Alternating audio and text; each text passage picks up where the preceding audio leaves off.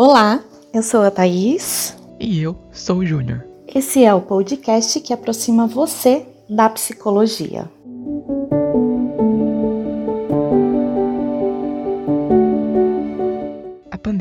Nos trouxe muitas despedidas e perdas. Mas dessa vez as circunstâncias foram bem mais complexas e dolorosas. Além de todas as incertezas sobre como seria o futuro, não tínhamos qualquer controle sobre o presente. Quantos de nós tiveram que enfrentar a ansiedade de ver o ente querido ser levado para o isolamento de um hospital sem saber qual seria o desfecho? O luto de muitos de nós começou bem antes do anúncio do fim. As cerimônias, como nós a conhecíamos, em muitos casos, elas não puderam mais acontecer.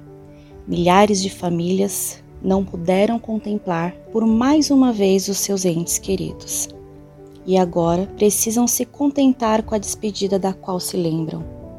A morte, esse tema tão doloroso do qual tentamos fugir, mostrou-se ainda mais difícil de enfrentar.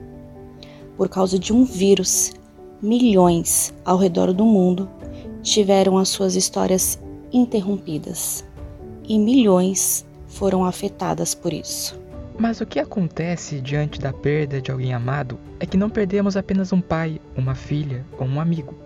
Com aquela pessoa se vai tudo o que a nós ela representa: um confidente, um cuidador, aquele que nos levava para nossos compromissos médicos, que nos ajudava a secar a louça no final do dia, que trocava para nós a lâmpada da sala porque a nossa altura não permitia. As perdas sempre foram complexas. A diferença é que agora, com tanta gente tendo partido de repente, esse fato se tornou ainda mais claro. No entanto, o luto não é apenas pela perda das pessoas que amamos. O luto, ele também é decorrente de uma perda afetiva. Muitos perderam seus trabalhos, perderam seus projetos, perderam seus bens, coisas que significavam algo, desde a realização de um sonho até a lembrança dada por alguém querido. A verdade é que vivemos diferentes formas de luto. Tivemos que enfrentar diferentes tipos de perdas, e tudo isso nos desafiou de formas que nem ao menos conseguimos descrever. Portanto, na quinta parte da série Uma Pandemia de Reflexões, nós conversaremos sobre a finitude, uma chance para entendermos como se dá o processo do luto, como podemos fazer para que possamos nos adaptar a uma realidade nova após perdermos alguém amado e como fazer para que a certeza em relação ao nosso próprio fim não nos atormente. Fique com a gente. Vamos refletir juntos sobre a morte, algo que, embora pareça contraditório, está intimamente ligado à vida.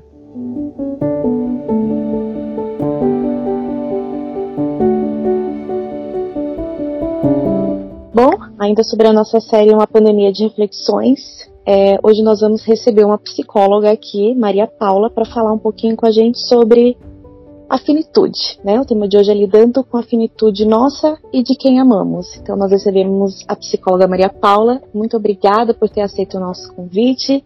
Eu vou passar a palavra para você para que você mesma possa se apresentar para os nossos ouvintes, tá bom? Tá ótimo, obrigada Thaís, obrigada Milton pela oportunidade, pelo convite. Bom dia a todos. Bom dia, boa tarde, boa noite para quem estiver nos ouvindo. Falar sobre finitude num tempo durante pandemia é algo que está mexendo muito com a gente, né? E traz muitos questionamentos. Eu sou, é, como a Thaís já me apresentou, meu nome é Maria Paula, eu sou de Goiânia, eu trabalho com luto desde o meio da minha formação, da minha graduação é um tema que me chamou muita atenção pelo fato de que o processo de luto é sim, é doloroso, é sofrido, mas ele também pode ser bonito, ele pode também trazer muitas transformações e reflexões para o nosso dia a dia. Qual que é o seu Instagram mesmo? PSI, PSI, Maria Paula KF. Acho que se procurar como psicóloga do luto também aparece. Ah, sim.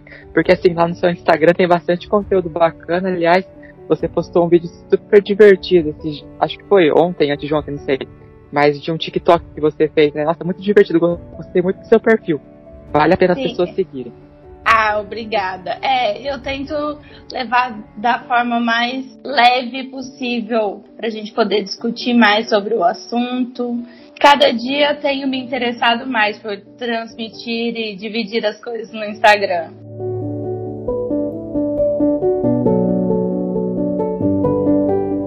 Então vamos começar a nossa conversa então, definindo, né, o que que é o luto. Então, o que é o processo de luto? O processo de luto acontece quando a gente tem um vínculo rompido, quando a gente perde algo que a gente ama, não necessariamente só uma pessoa, mas tem muitas coisas, objetos, vivências, é, experiências que a gente vai tendo durante a vida que a gente vai tendo, vai criando um vínculo, vai tendo uma proximidade. E aí quando a gente perde, quando a gente tem a ruptura desse vínculo, a gente se encontra em um processo de luto.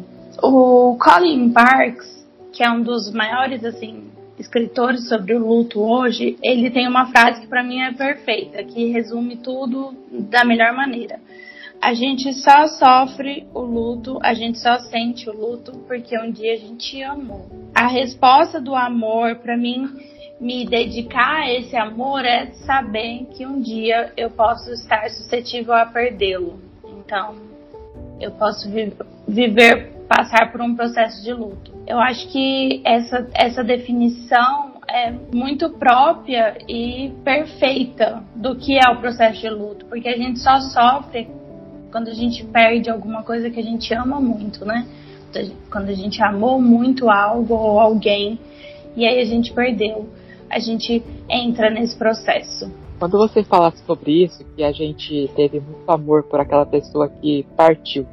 Então, quando a gente entende assim, dessa maneira, que a gente está sofrendo porque a gente amou, isso de certa maneira nos conforta, pode-se dizer assim ou não? Pode, isso vai depender muito da, da, da pessoa, né? De como ela vai lidar, ver e se relacionar ali com, com o processo tem pessoas que vão admitir sim como um conforto, que é no sentido de eu amei, eu vivi muitas coisas, eu tenho muita coisa, muita experiência, muitas lembranças com aquela pessoa e vai ser um conforto para ela isso. Mas vai ter outras pessoas que mesmo assim não vai trazer esse conforto.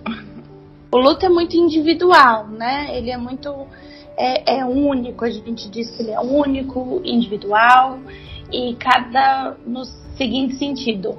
Único porque eu posso perder várias coisas, obviamente, né? Eu vou perder várias coisas durante a vida, durante né, o meu ciclo de vida. Mas cada perda, cada luto, eu vou ter um sofrimento, eu vou sentir de uma forma específica, eu vou chorar, eu vou sofrer. E cada pessoa vai viver esse luto de uma determinada maneira. É, o meu luto eu não posso comparar com o luto de outra pessoa, porque como ele sente depende de várias relações as relações que ela teve com, essa, com, com, o que ela perdeu, com quem ou o que ela perdeu, como era aquilo para a vida dela, se era mais aceitável, se não era. Então, assim, o luto é muito individual, é de cada um. Por isso é tão importante respeitar, né? Sim, com certeza. Acho que um dos maiores, né, ensinamentos assim que a gente tem hoje, que a gente tenta passar em todas as redes sociais, conversas, terapia e o respeito para com o outro, né? A gente precisa desse respeito em tudo na vida e no luto é maior ainda. É, respeitar a dor, como ele sente, quais são as expressões que ele quer fazer, como é que fica para ele perder ou não perder alguém.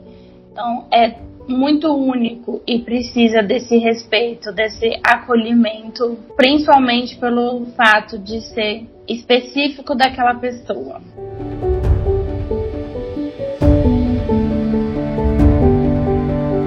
E Maria Paula, o que a pandemia nos ensinou é, com relação à morte e ao luto?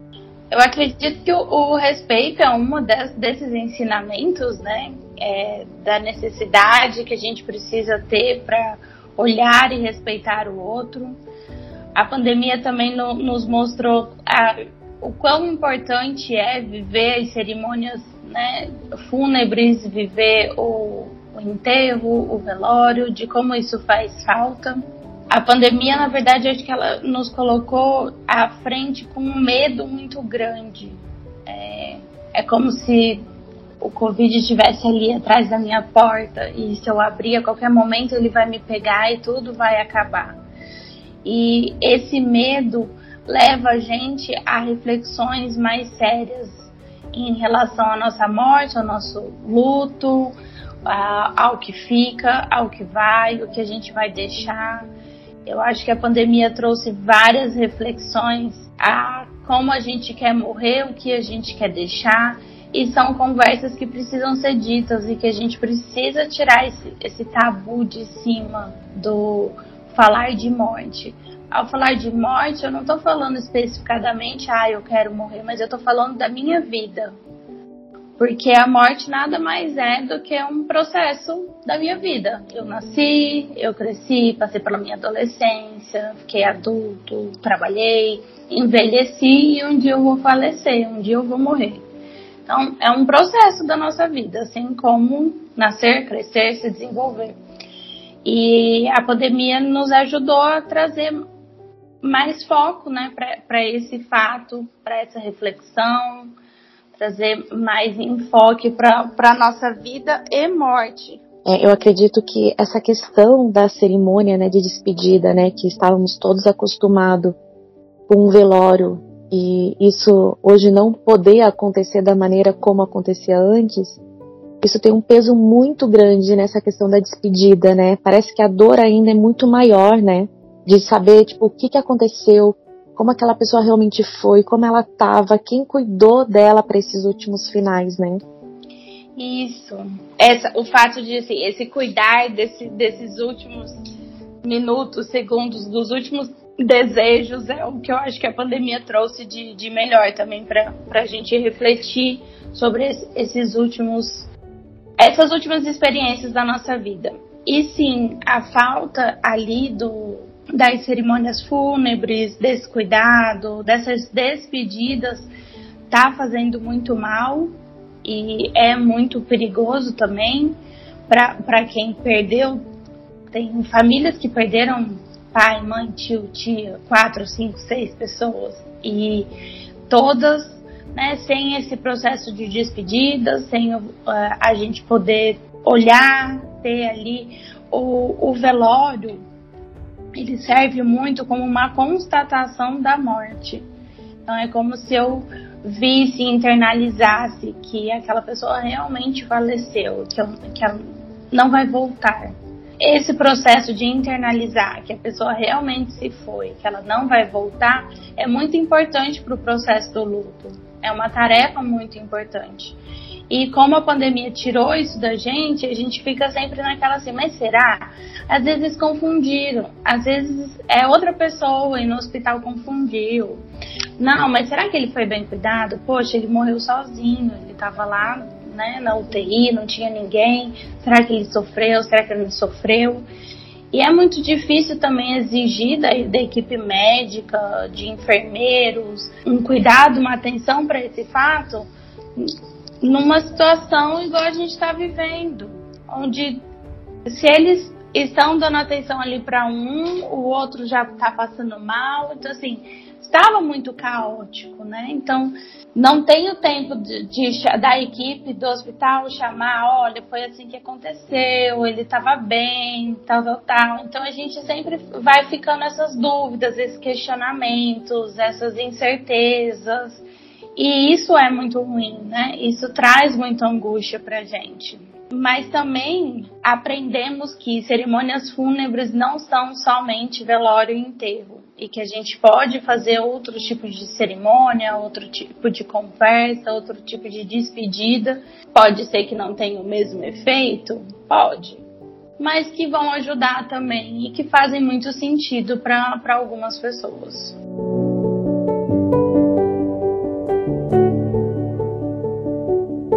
Maria, a gente viu durante a pandemia que muitas pessoas não tiveram essa possibilidade das cerimônias fúnebres que você citou. Só que não só na pandemia isso acontece, né? Por exemplo, uma pessoa pode ter perdido o filho ou algum, alguém, algum conhecido, né, em um acidente e o corpo não foi encontrado, por exemplo. Então esse não teve também a cerimônia, não teve a possibilidade dessa cerimônia, desse encerramento, por assim dizer. Como Sim. que a gente pode proceder nesses casos? Então, são casos que são realmente mais complicados, porque a gente sempre fica com aquela dor de, de eu digo, eu falo que é a dor do nunca mais, que eu nunca mais vou ver, que eu nunca mais vou ter, nunca mais, nunca mais, nunca mais. O fato de não encontrar corpos, como aconteceu em Brumadinho, como acontece com pessoas desaparecidas, é muito difícil porque dá, dá um medo, traz questionamentos. A gente não tem aquela certeza de que a pessoa realmente faleceu. Então a gente pode, né, criar aquelas imagens de não, vai aparecer, um dia vai aparecer, vai encontrar, não, ele tá perdido, nossa, ele deve estar tá sozinho, deve estar tá triste. Cadê? Vamos atrás. Então, traz uma angústia muito grande, carrega mais ainda o processo de, de luto, carrega mais ainda com dor, com angústia, com medo, com questionamentos. E aí, como proceder? Acredito que um aconselhamento, uma terapia do luto nesse, nesse fato, nesse momento, seja uma das melhores opções. E assim, para quem está perto de uma pessoa que perdeu alguém, que não teve essa oportunidade, acolhimento e respeito são as palavras de ordem para quem está de luto. Acolher ali o sentimento dela e respeitar o momento, o processo, eu, eu brinco também bastante que a gente tem que, no processo de luta, a gente precisa aprender a ouvir mais e falar menos. A gente tem aquela necessidade, quando a pessoa fala, ah, eu perdi tal pessoa, a gente tem uma necessidade de, nossa, mas não fica assim, querer falar alguma coisa. E às vezes a gente não precisa falar nada, só tá ali, respeitar e acolher. A gente não precisa falar ou tentar achar palavras de conforto. Porque às vezes naquele momento não tem conforto, não tem palavra que vai trazer conforto.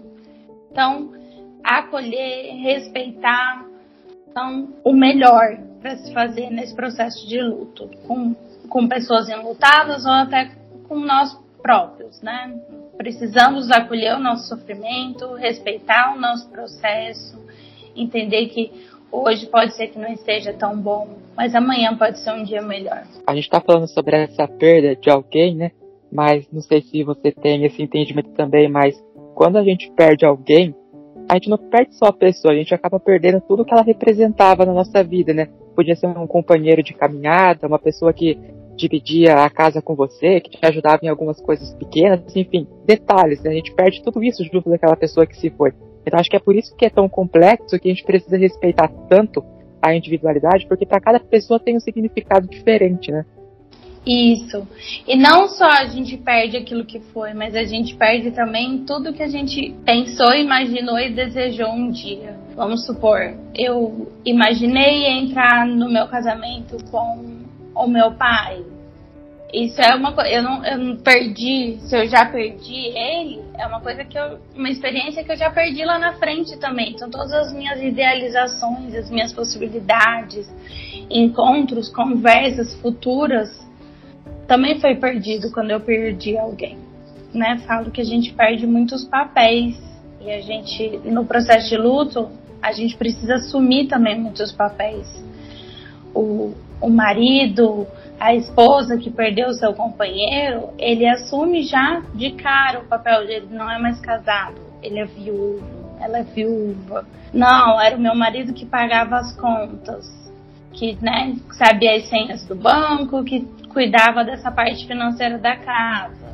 Então, eu perdi ele, eu preciso me restabelecer, desenvolver esse novo papel na minha vida.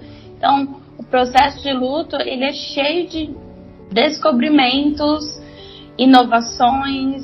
Preciso me conhecer de novo, saber quem eu sou a partir de agora, que, que eu vou fazer, quais são os meus próximos passos, quais papéis daquele falecido eu vou precisar trazer para minha vida.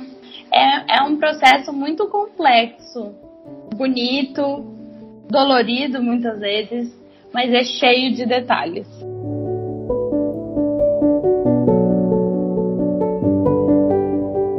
Quando o luto ele inicia na antes da partida da pessoa, né, como acontece muitos em doenças terminais, é em relação também ao sentimento da pessoa que está vivenciando tudo aquela tristeza, né, do, da pessoa que está ali doente.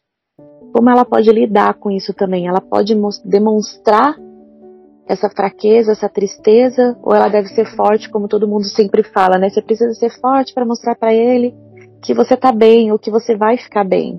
Eu acredito que não. Eu acho que não é que demonstrar fraqueza. Não significa que eu estou sendo fraco. Mas eu estou triste, poxa. Eu estou na iminência de perder alguém que eu amo muito. É claro que eu estou sofrendo. É claro que está doendo. Vai ser difícil. E eu não vou estar tá sendo fraco por demonstrar os meus sentimentos. Por falar que eu estou angustiada, que eu tenho medo, que eu não sei como vai ser depois que a pessoa se for. Isso não é fraqueza. Muito pelo contrário, acho que precisa ser muito forte para conseguir ter esse tipo de atitude. É o que a gente tem buscado. Por isso a beleza, né, que os cuidados paliativos estão trazendo para gente e essas, esses cuidados de fim de vida.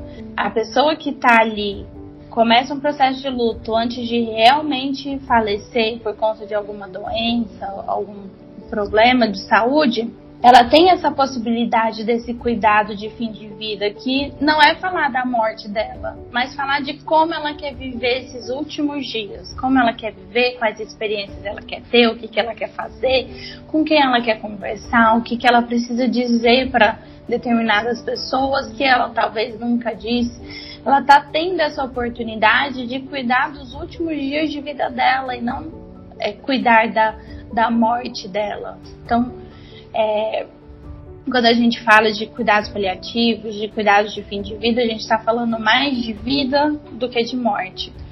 É muito difícil, assim, para algumas pessoas não conseguem realmente chegar e demonstrar os seus sentimentos e mostrar que está doendo, que está com medo. Mas eu acho que é muito importante essa, essa compartilhar né, nesse momento. A pessoa que está ali também no processo da doença, ela sabe que está todo mundo com medo, que está todo mundo sofrendo. Ela também está. Então não, não é fraqueza expor, se expor. Mas sim, acho que é importante para a gente pensar. No...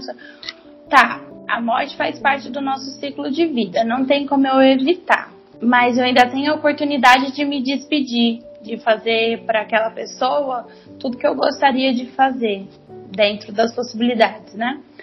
Então, o que, que eu vou fazer com isso? Eu vou ficar aqui me fingindo de forte, falando não, não precisa, ou realmente vou ali viver aqueles últimos dias com aquela pessoa, me entregar o sentimento, compartilhar com ela todos os meus medos, angústias, para que ela também possa compartilhar comigo os medos e angústias dela. E aí, assim, a gente, né, conversar, entrar num consenso, falar tudo que a gente precisa falar pro outro e a pessoa poder ir da melhor forma, ir tranquila, sabendo que ela teve essa oportunidade de conversar, ela conseguiu passar tudo que ela precisava passar ali para quem tá ficando. Sobre esse tópico, tem um livro a Morte é um Dia que Vale a Pena Viver, e ela traz um, um trecho, né? O desafio de quem quer estar ao lado de uma pessoa que está a morrer é saber transformar o sentimento dela em algo de valor. Transformar o sentimento de fracasso diante da doença num sentimento de orgulho pela coragem de enfrentar o sofrimento de finitude. Então acho que é isso, né? É não encarar essa terminalidade como algo trágico ou assustador, mas encarar como uma oportunidade de viver algo que não foi vivido, de dizer palavras, né, que não foram ditas, é a oportunidade final da gente fazer aquela passagem, aqueles últimos momentos se tornarem inesquecíveis de alguma forma. É claro, estaremos todos com medo, estaremos todos tristes, muito sensibilizados por tudo que está acontecendo, mas é uma oportunidade que a vida está dando, né? Sim, é, a oportunidade bem disso. Eu adoro os livros dela. É, esse livro é espetacular. Os, os, outros também que ela lançou, teve um que acabou de sair também, é muito bom. Ela traz essas vivências de, de finitude de uma forma tão leve e tão bonita. É claro que vai ter sofrimento, é claro que vai ter dor, que vai ter choro. Nada disso vai tirar essa dor da perda da gente. Mas ter a oportunidade enxergar com, com olhos de oportunidade pode ser muito bom e pode trazer muitas coisas boas, né? Até pro pro nosso processo de luto ali, depois que a pessoa se foi, eu saber, nossa, eu fiz tudo que estava ao meu alcance, eu me dediquei àqueles últimos dias, eu criei muitas memórias, eu dei momentos felizes, eu recebi momentos felizes, e as melhores lembranças ficarão. Isso tudo é muito bonito, ter essa oportunidade. E é uma coisa que a gente vê muito nos velórios e no próprio processo de luto depois, quando a gente não tem essa oportunidade de despedida é esse sofrimento. Nossa, eu tinha tanta coisa para falar, nossa, eu tinha tanta coisa para viver ainda com a pessoa. A gente tem, a gente só precisa saber aproveitar.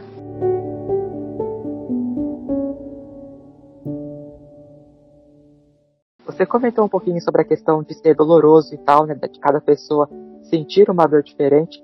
Então, como que a gente pode fazer para respeitar a dor do outro? Eu acho que entender que a gente não, não pode medir. Uma vez, uma, das minhas primeiras contatos com a terapia, ela falou que cada pessoa é como se cada pessoa tivesse uma régua. Eu tenho uma régua de 30 centímetros, outros têm uma régua de 15 centímetros, outros têm uma régua de 45 centímetros. E eu não posso comparar a minha régua com a régua do outro. O tamanho da minha dor com a dor do outro. Então, como respeitar a dor do outro?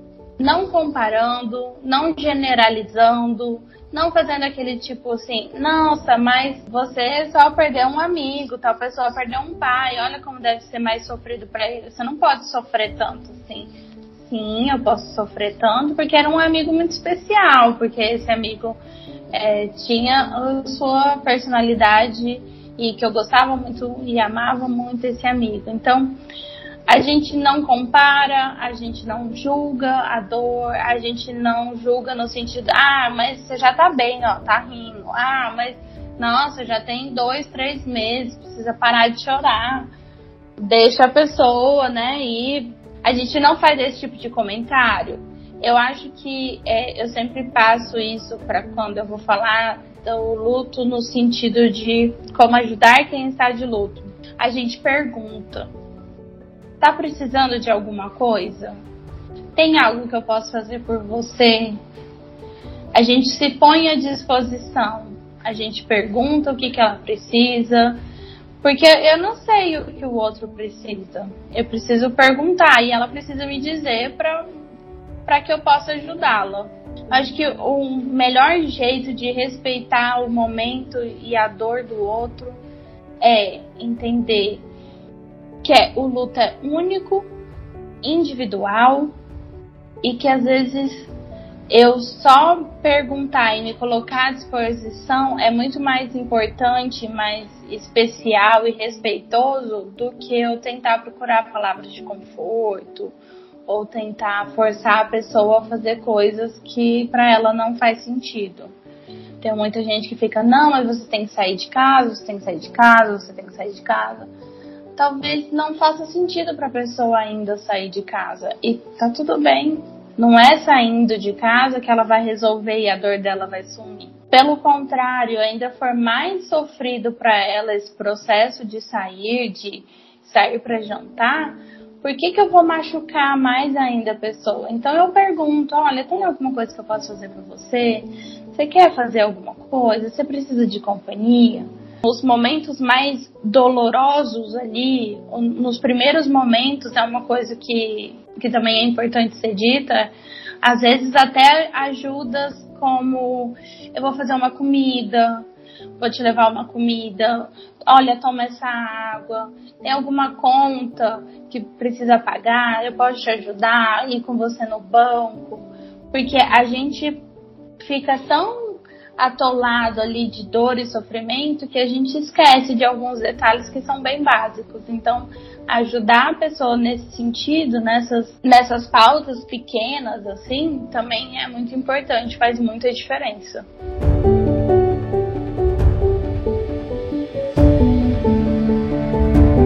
Ao longo da história sempre teve, mas agora na pandemia ficou muito mais intenso a questão do luto coletivo, que acontece por conta de famosos que acabam falecendo. A gente teve recentemente né, a perda de Marília Mendonça, antes nós tivemos Paulo Gustavo, que morreu por a Covid-19, enfim. Como que a gente lida com isso? Porque assim, muitas pessoas, muitos fãs, eles sentem essa perda, eles ficam realmente tristes, mas a sociedade muitas das vezes não entende isso, né? Não consegue aceitar esse luto. Como que a gente procede diante disso? Sim, sim. É o que a gente chama muito de, de luto não autorizado, ou luto não reconhecido. Quando a sociedade quer impor como a gente deve se lutar, por quem a gente deve se lutar. Para os fãs, vamos pegar, por exemplo, a Marília Mendonça, para os fãs, tinha uma relação ali de amizade, uma troca, uma convivência. Vamos pensar que durante a semana, 20 horas da semana dela era algo relacionado, envolvendo aquela pessoa que ela gostava, né? No caso, a Marília Mendonça. E é uma perda, claro que vai sofrer, que vai ter sofrimento, claro que vai trazer dor, porque ela perdeu. Ela perdeu ali alguém que ela admirava, alguém que um dia ela poderia sonhar em conhecer, alguém que fazia parte da história de vida dela. Então ela perdeu tudo isso. É claro que vai ter sofrimento. É, o luto coletivo por pessoas assim traz muito medo para quem fica, né? Acho que o acidente da Marília Mendonça, quantas de quantas pessoas eu ouvi, aposto que vocês também ouviram, compartilharam, é nossa, tão nova, é, nossa, a vida é tão pequena, é tão rápido, foi um minuto, um segundo ali, tudo acabou. Então, é, esse tipo de acidente traz muita, muito medo, muita reflexão, nos coloca para pensar muito na nossa vida, refletir como a gente vive, quais são os, os passos que a gente toma da nossa vida. Então, traz muito sofrimento e muitos questionamentos também. Esse luto coletivo, essa, essas perdas mais trágicas, podemos dizer assim. E é interessante a gente sempre tá aqui, né, reforçando, né, igual você falou assim, que ouvir mais e falar menos e saber o que o outro precisa. Eu acho que cabe tanto isso quando a gente pensa no não julgamento e realmente no respeito, né? Acho que é um respeito em tudo, seja no luto coletivo, seja nele no individual, é saber respeitar mesmo, né? E, e, essa frase que você disse do ouvir mais e falar menos, né? Saber o que o outro precisa. Isso é tão importante, né? Sim, e eu acredito que isso é importante não só no processo de luto, mas acho que é importante na nossa vida a gente saber ouvir mais também o outro e às vezes falar menos um pouco de nós. A gente sempre, não, mas comigo é assim, comigo foi assim, eu fiz assim, e talvez para outra pessoa não, vai ser do mesmo jeito, principalmente porque ela não, não é a mesma pessoa que eu. Então, hum. só por esse fato, tudo quase vai ser diferente. Não dá para mim ficar comparando as experiências, né?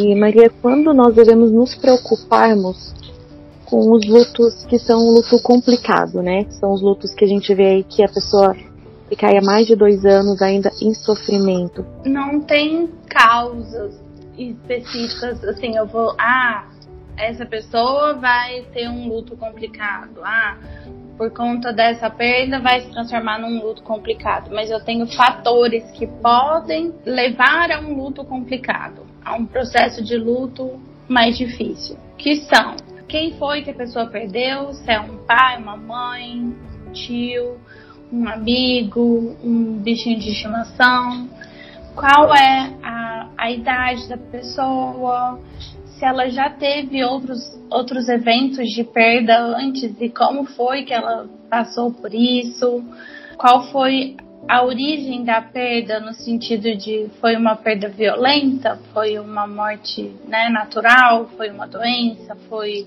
um assalto, um acidente. Então, são diversos fatores que podem vir a transformar o processo de luto num processo de luto complicado.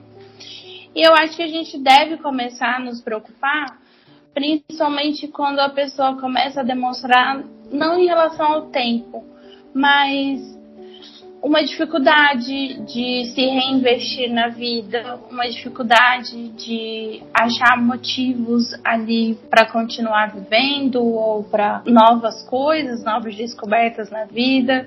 Quando a pessoa começa a apresentar dificuldades, né, vamos supor se for adulto, jovem, tá no, no período escolar ainda, ou faculdade, quando as coisas na faculdade, na escola começam a ficar difíceis, ela não consegue se concentrar quando apresenta muito ainda dos, dos sinais que o luto dá, no sentido de um choro ainda mais excessivo, uma perda de apetite ou um, um aumento de apetite muito significativo, um, uma disfunção no processo do sono também muito significativa, uma desatenção, uma, uma baixa na cognição. Então, são diversos fatores. Eu acho que a gente tem que sempre estar de olho, preocupado com a pessoa ali que está no processo de luto. Mas se a gente vê o antecedente dela, né, foi mais complicado, se foi uma perda mais difícil, se é uma pessoa mais jovem, se perdeu uma pessoa que era assim, tipo, o pai ou a mãe, ou a figura de cuidado que a pessoa, de cuidado de apego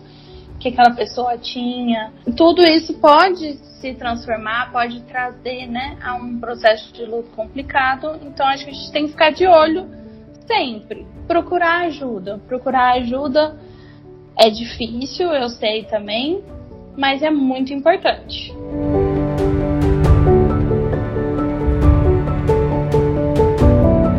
Agora, em relação às crianças e aos adolescentes, como é que eles expressam o luto? Como que a gente pode ajudá-los nesse processo todo? Isso vai da individualidade, né?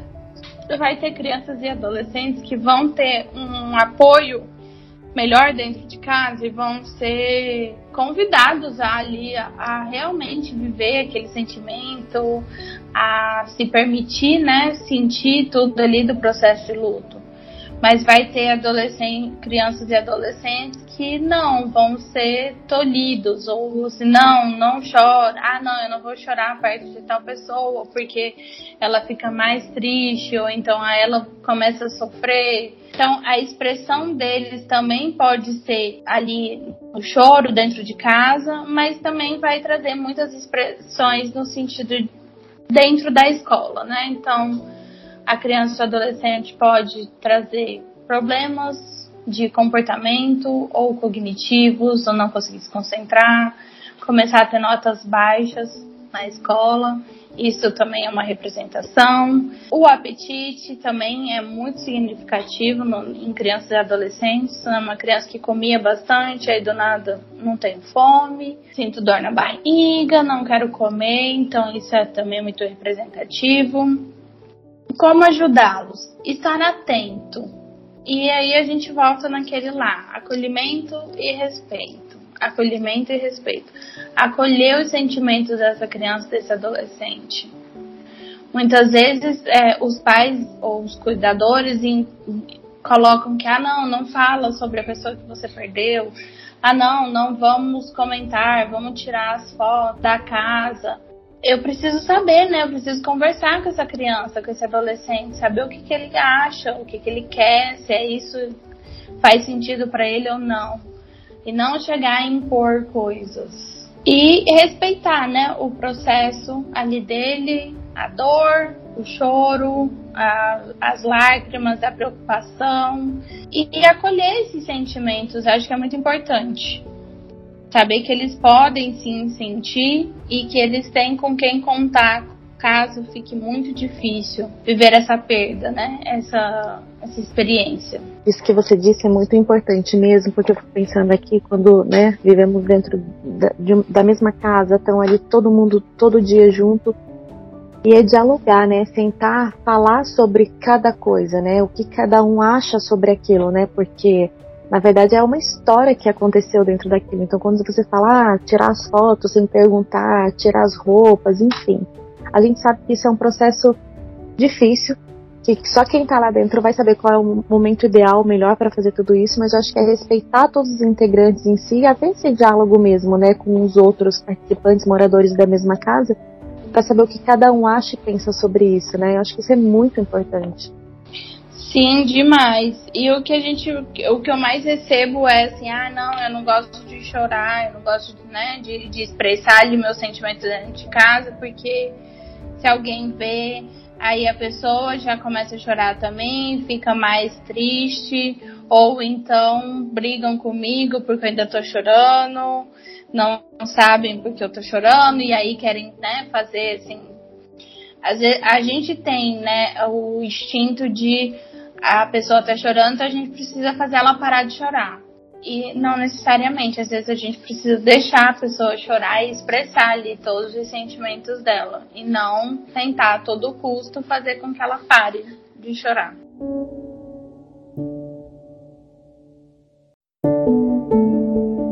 Maria, como que nós podemos também olhar agora para a parte dos enlutados em virtude de pessoas que perderam não pessoas, mas algo que significava para ela, né, que também seria importante. Como lidar com esses tipos de perda? Sim, são uh, os lutos não reconhecidos, né, pela sociedade, que tá aí. Luto por um animal doméstico, por um bichinho de estimação, pelo, pelo emprego que eu perdi, por um casamento que não deu certo, por amizades que se desfizeram, se luto é uma representação, porque a gente amou aquilo, né, e perdeu, então a gente também vai viver, passar por esse processo de luto. Eu acredito que o, o principal nesse sentido, nos, nos lutos não reconhecidos, é a gente não julgar no sentido de, ah, não, mas compra um outro bichinho, ah, não, mas daqui a pouco vem outro emprego ah, não sofre, esse casamento não deu certo, mas daqui, daqui a um tempo você conhece outra pessoa. E não é assim que funciona, porque a gente tinha toda, todo um ideal, toda uma vivência, experiência, todo um amor ali para aquilo que a gente perdeu. Então eu vou sofrer sim, e talvez eu sofra igual quando se eu perdesse alguém muito significativo é, respeitar esse processo, entender que o luto traz sim alguns sinais. Eu não gosto de falar sintoma porque luto não é doença, mas tem algumas, o luto tem algumas expressões. Ele vai trazer uma dificuldade de concentração, uma baixa na cognição. Ele vai trazer, ele pode, né, trazer sintomas físicos no sentido de uma arritmia, desmaios, a famosa batedeira. Então, o processo de luto, tanto por coisas, pessoas, experiências, vai ter esses sinais e a gente tem que respeitar. No sentido do luto não reconhecido, acho que o principal também é a gente se respeitar, não só o outro. Mas eu preciso entender que aquilo sim foi um luto, foi uma perda e que trouxe sim sofrimento para mim que tá tudo bem eu sofrer por essa perda. Que eu não preciso ter vergonha disso. Que sim, aquele bichinho de estimação que me acompanhou durante né, 10 anos da minha vida, que sim, eu vou sofrer, que fez muita falta, vai fazer muita falta e que vai trazer dificuldades para minha vida. Eu preciso aceitar isso primeiro, viver esse luto, entender que ali eu não tenho mais aquilo que eu amei, aquele bichinho que eu vivi tantas coisas.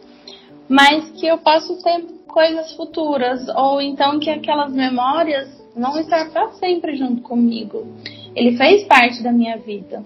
Mas o, eu acho muito interessante também trabalhar com, com luto não reconhecido.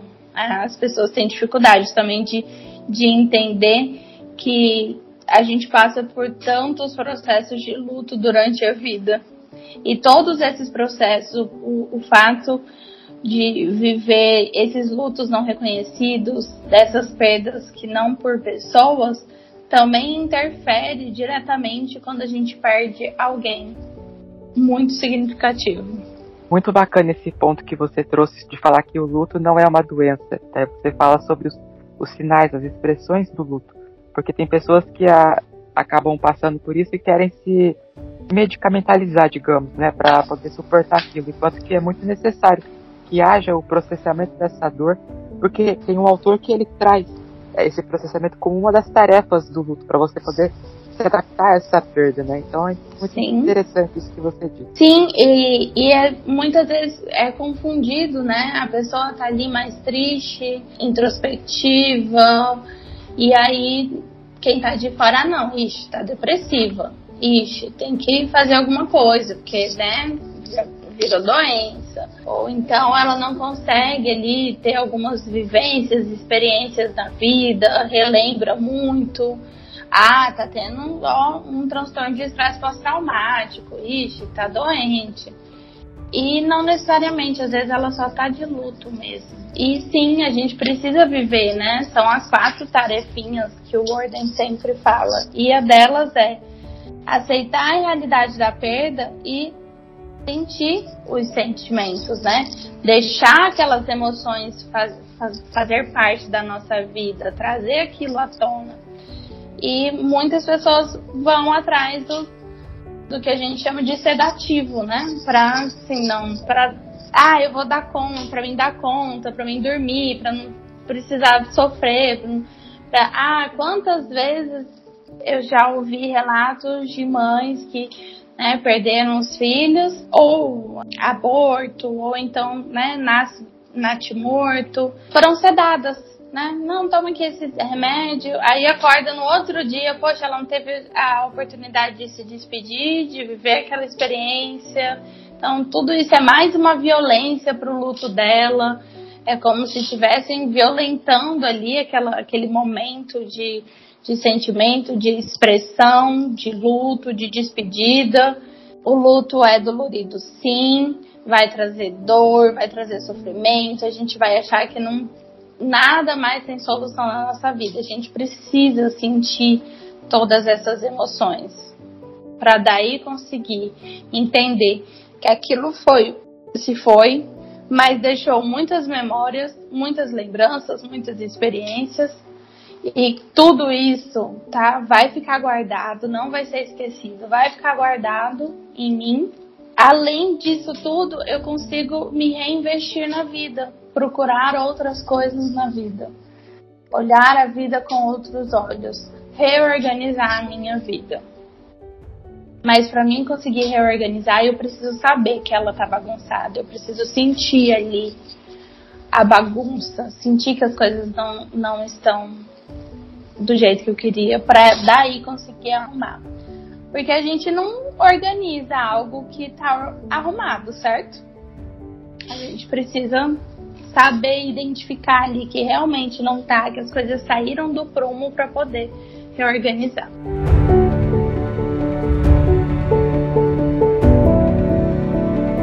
Nós estamos nos aproximando dos nossos minutos finais, então nós gostaríamos de pedir para você que deixasse algumas indicações de filmes, de livros ou de séries e também uma mensagem final para todos que estão nos ouvindo e que podem estar passando por um processo como o que nós conversamos aqui hoje. Primeiro eu quero agradecer vocês pela oportunidade, pelo convite.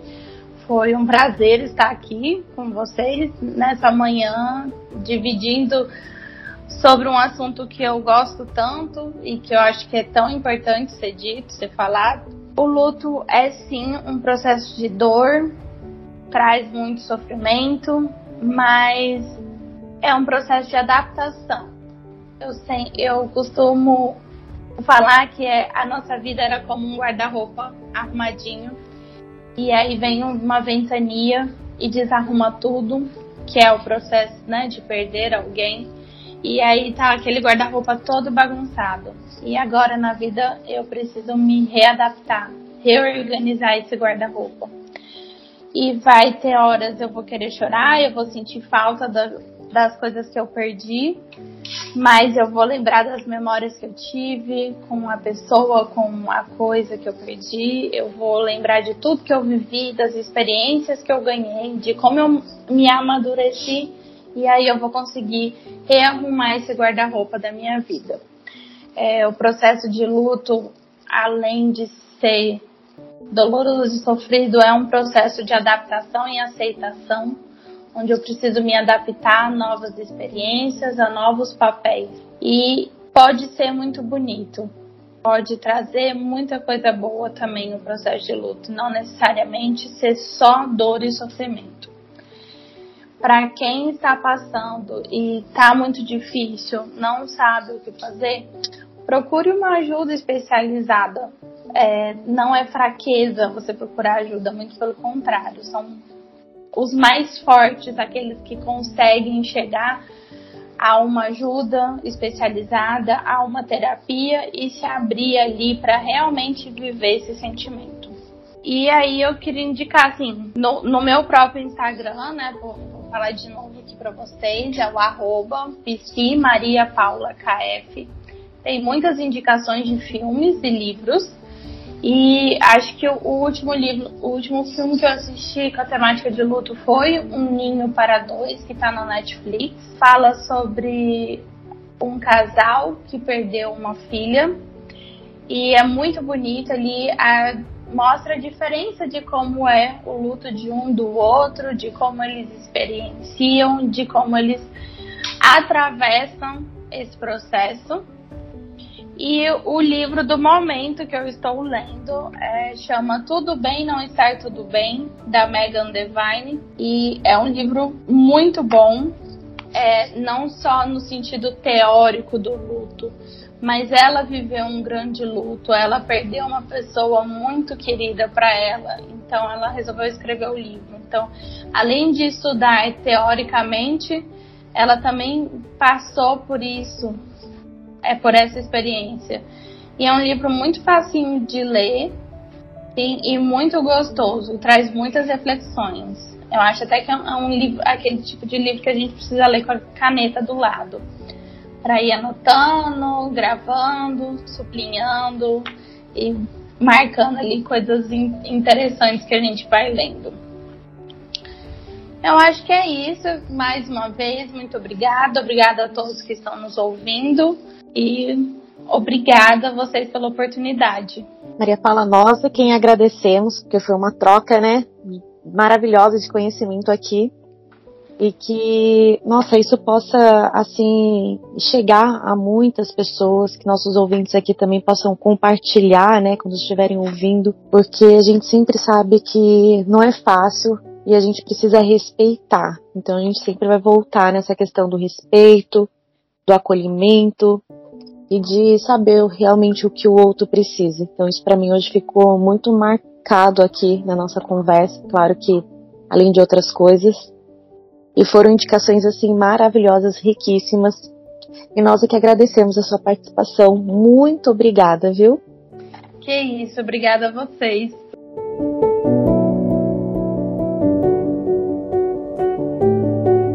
O que é a morte, senão o encerramento de um espetáculo?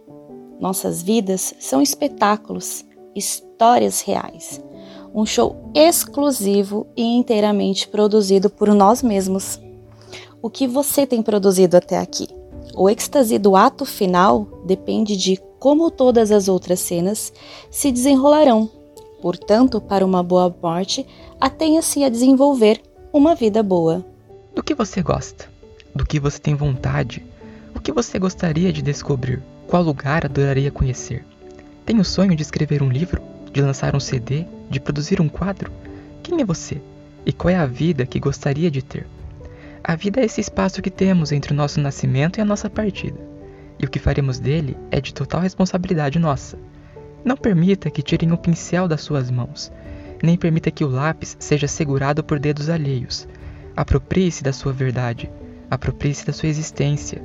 Viva como se não houvesse amanhã. Porque, como diria Renato Russo, se você parar para pensar, na verdade não há. E quanto às partidas daqueles que amamos? Não há nenhuma forma mágica, como vimos ao longo do episódio, que poderíamos ensinar a você. Trouxemos aqui algumas dicas, sugestões, ideias que talvez facilitem esse processo. Mas, como tudo na vida, a maneira como enfrentar essa situação também é de suas responsabilidade. O que não quer dizer que, quando as coisas se complicarem, quando você olhar para dentro de si e não enxergar nenhuma condição, não deva ir atrás de ajuda. É completamente o oposto. Reconhecer que precisamos de ajuda também é assumir a responsabilidade da transformação, a mudança e das adaptações que planejamos. Contudo, a pessoa que se foi pode permanecer viva dentro de você, sem causar dores amargas, lágrimas ardentes. Pode ocupar um lugar especial em seu coração. Pode acompanhá-lo em suas próximas aventuras e conquistas. Quem foi ele? O que esse alguém querido ensinou a você? O que vocês viveram juntos que o fizeram crescer enquanto ser humano? Quais foram os momentos engraçados? Como foi essa história vivida? Agora é o momento de celebrá-la. Ao menos você teve a chance de vivê-la. Seja grato por isso. E deixaremos aqui, nesses últimos minutinhos finais, um trecho que retiramos do livro A Morte é um Dia que Vale a Pena Viver. A pessoa que morre não leva consigo a história de vida que compartilhou com aqueles que conviveram com ela e para quem se tornou importante ao longo da sua vida. Não existe a possibilidade de haver uma morte absoluta de desintegração de todas as dimensões de um ser humano cuja existência teve algum sentido na vida de outros seres humanos. Quando a morte acontece, ela só diz respeito ao corpo físico. Com isso, a autora quis dizer que a morte apenas informa que aquele que partiu se tornou invisível e não teremos um futuro compartilhado na nossa relação, mas que saberemos encontrá-lo dentro de nós nas experiências que ainda nos aguardam. E prossegue dizendo: se aquela pessoa trouxe amor, alegria, paz, crescimento, força e sentido de vida, então não é justo que tudo isso seja enterrado com um corpo doente. E nós concluímos dizendo que cada um sabe o que mais admirava naquele que partiu. Que isso sirva de instrumento para que a dor que hoje dói transforme-se na doce saudade que amanhã se sente. Uma saudade que inspira todos a, enquanto compartilham histórias, celebrarem a grandeza daquele que cuja existência não se dissolveu, antes misturou-se às nossas.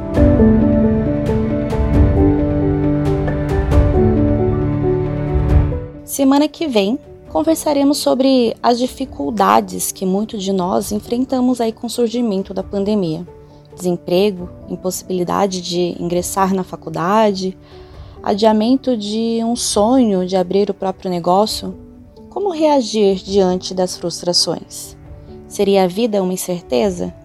Acompanhe-nos no Instagram pelo arroba Psicologias e fique sempre por dentro dos novos episódios que surgirem por aqui.